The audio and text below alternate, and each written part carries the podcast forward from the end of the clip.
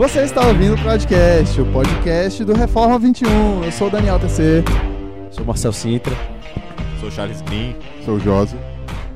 E eu sou o Breno. E a gente vai aproveitar que o Breno está com a gente aqui em Brasília para gravar mais um mini cast. E já deixando claro que, Breno, esse assunto que nós vamos falar hoje é quase um desrespeito que a gente vai fazer com você. Bem rapidinho. É, nós queremos gravar em 10 minutos para você falar um pouquinho sobre a importância de ler os puritanos, as vantagens que você tem sobre isso, de aprender com eles, com a teologia e com a prática. E se há alguma desvantagem, né, além de na última vez que nós conversamos sobre o William Perkins, você falou um pouquinho sobre rótulos, né? Quais seriam é, o que nós temos a aprender com ele e tanto na teologia como na prática? Né? Dá para você falar um pouquinho, se não for muito problemático? Qual, qual é o problema demais? de ser muito puritano? Bom, vamos lá. É, pr primeiro para aqueles que chegam para a gente e, e, e, falam tipo, ah, é, é, ou você está virando puritano ou, ou ou então essa pergunta que o, que o Daniel fez agora, qual é o problema de ser muito puritano? Eu acho que a primeira, essa pergunta ela pede uma outra pergunta. Ela pede a pergunta: qual é a sua definição de puritano? Vamos definir os nossos termos, né? O que é que a gente está falando? É, se a gente está falando a respeito do movimento que aconteceu no século XVI e XVII na Inglaterra, é, então vai ficar muito difícil a gente ser esses caras. Porque não, não estamos na Inglaterra, não estamos. DeLorean. É, exatamente. A não ser que a gente consiga achar um o, Doc, de fluxo. o Doc Brown por aí em algum lugar, junto com Marty McFly, a gente não vai conseguir voltar. Ou o Doctor. É. Então, é, é, então vamos definir os nossos termos, né? Uh, eu acho que não dá pra gente ser puritano. O que a gente pode ser bíblico, ser crente, ser fiel, ser confessional esses são temas, são, são títulos que a gente pode utilizar hoje no nosso século XXI. É, mas até como eu falei pro próprio, é, no, no, que diz respeito ao próprio William Perkins, a pecha, o título de puritano é algo que, juntamente com Perkins, eu também desprezo se ela for utilizada de uma maneira jocosa. É, nos nossos dias tem se utilizado outros, outros rótulos, como neopuritano. Um que eu fiquei sabendo recentemente é neonomista. E a grande dificuldade com esses, com esses termos é exatamente que é, é, é, é a, impossibilidade, a impossibilidade de defini-los. Né? Eu sei que alguns teólogos andaram tentando definir o que é ser um neopuritano ou o que é ser um neonomista. Mas, por exemplo, no que diz respeito ao neonomista, esse não é um título novo. Quem acha que está utilizando isso aí como uma pecha nova, esse título era utilizado também lá no século XVI contra os puritanos e foi um título também rechaçado. É, chamar alguém de neopuritano, mais uma vez, carece de definição. Porque as pessoas que têm identidade confessional não necessariamente acreditam é, é, na mesma coisa. Existem irmãos, por exemplo, que creem na salmodia exclusiva. Existem outros que entendem que, salmodia exclusiva não é bíblico. Uh, uh, e nem por isso elas deixam de ser confessionais. Né? Então é, é, é importante ficar claro que essa utilização de rótulos ela não ajuda a, a, a conversa, ela não ajuda no debate. Agora, se você quiser utilizar o rótulo de confessional, eu vou abraçar esse rótulo. De fato, eu sou confessional como ministro presbiteriano, como professor de seminário é, e como, como um, um, pastor que fez votos confessionais no momento da minha ordenação, é, eu sou confessional. Eu abraço os símbolos de fé de Westminster como a sistematização da doutrina bíblica. Agora, no que diz respeito aos benefícios, o que, é que a gente pode aprender com os puritanos? A gente pode aprender muita coisa com eles. Primeiro, a gente pode aprender a respeito da fidelidade bíblica que é algo que a gente está carecendo muito hoje. Tem muita gente fazendo aí a teologia do achismo, teologia de Chicó, já viu, né? Não sei, só sei que é assim. né? É, teologia de Chicó. É, o que, é que a gente pode então aprender com os puritanos é que a gente volta às escrituras para fazer teologia de onde vem teologia? Da palavra de Deus, da boca do Senhor. Uma outra coisa que nós podemos aprender com os puritanos é o zelo que eles tinham por uma vida que condizia com a nossa vocação de cristãos. Né? Hoje se tem um cristianismo fácil e barato. Ser evangélico está na moda. Né? Você tem aí a, a, a pastora é, é, Sara Shiva, por exemplo, né? que, que eu citei aqui, que lá no Nordeste é Saravá. É, é, é, uma pessoa que não sabe definir o que é pecado, uma pessoa que não, que não, que não consegue identificar os padrões de Deus.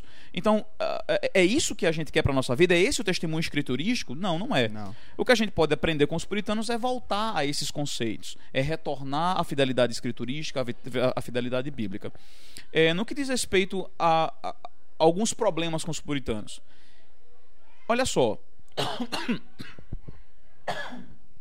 É, eu acho que um, um, único problema que eu encontro de vez em quando nas obras dos puritanos é que eles, alguns deles são muito prolixos. Eles escrevem demais. É, John Owen, por exemplo, é um grande exemplo disso. Então se torna às vezes difícil de ler as obras de certos dos puritanos. Então, se, por exemplo, se você é uma pessoa que quer aprender, quer conhecer, que negócio é esse puritano, nunca li ninguém, a minha sugestão é que você comece por puritanos fáceis, como por exemplo Thomas Watson, que é alguém que escreve para o coração com muita clareza. Thomas Brooks é um outro exemplo de um outro homem que escrevia com muita clareza, com muita praticidade e diretamente para o coração. É, depois de você se acostumar um pouquinho com esse tipo de literatura, aí você pode pegar um, um, um banquete espiritual como o John Owen, que é um, um teólogo difícil de ler, é, extremamente verboso, né? utiliza muitas palavras para dizer pouca coisa, é, mas que é um trabalho de garimpagem que vale a pena. Então, se é para apontar alguma coisa negativa nos puritanos, eu diria que às vezes alguns deles escreviam demais aquilo que poderia ser escrito de uma maneira mais sucinta. É, mas a gente tem muito mais a ganhar é, do que perder na leitura dos puritanos. A gente tem muito mais a lucrar, a crescer, a voltar à fidelidade bíblica do que a perder qualquer coisa. Na verdade, eu diria que a gente lucraria muito mais se a gente lesse mais os puritanos do que a gente lê muito blog que está por aí afora. É, e muito blogueiro, muito videolog que está sendo Tipo circulado. Reforma 21. Você é. lucra mais se você for ler os puritanos do que você ficar lendo texto aqui. É, isso é senso comum. É, a gente fala então de piada, mas é verdade. Tem muito mais a aprender na leitura dos puritanos do que na leitura do nosso próprio site. Né? Então, claro, a gente quer que vocês continuem visitando, mas você tem muito mais a aprender nesse tipo de pesquisa. As obras dele você encontra facilmente em inglês, né, de graça. Tem algumas em português. Tem algumas em português de graça, mas em inglês é, é muito mais facilmente do que do que inglês. E não tema o termo, né? Eu acho que as pessoas hoje usam o termo. Um dia eu estava conversando com o Daniel, o Daniel pediu para eu definir o que era. O que, que você acha que é neopuritano? Né? Eu falei para ele: neopuritano é aquele cara que tem as práticas que eu não gosto e eu acho legalista. Eu chamo de neopuritano. É, aí o José estava falando hoje que quem não é neopuritano. E quem não é neopuritano, então é neoconformista. Né? Então, os dois termos, dos dois termos, eu acho que tem um pior do que o outro. Aí. É, esse é o problema, esse é o problema com, com, com rótulos. É, se você emite um rótulo, você também está se colocando, a, a, você está abrindo as portas para receber um rótulo também. Rotulação não ajuda no debate, ele não ajuda na conversa. E não edifica ninguém. Ele não traz unidade. Não traz unidade. É uma ferramenta somente de xingação, é, como, como é praticada, por exemplo, no Congresso Nacional. Vossa Excelência é um canalha. Quer dizer, não ajuda em nada. É, eu lembrei aqui do, do livro do Martin Lloyd Jones, Os Puritanos. Eu acredito que seja uma boa indicação é, introdutória para quem gostaria de conhecer o pensamento puritano. Sem dúvida. Em português. Sem dúvida. Sem dúvida. É um livro, um livro muito bom. É, é, é foram, foram, na verdade, palestras, né, originalmente é, emitidas, né, transmitidas, faladas pelo Lloyd Jones. É um outro livro que eu acho que de fato é, é um, uma, uma, uma literatura fenomenal. É o Paixão pela Pureza. É um livro caro uh, pela PES.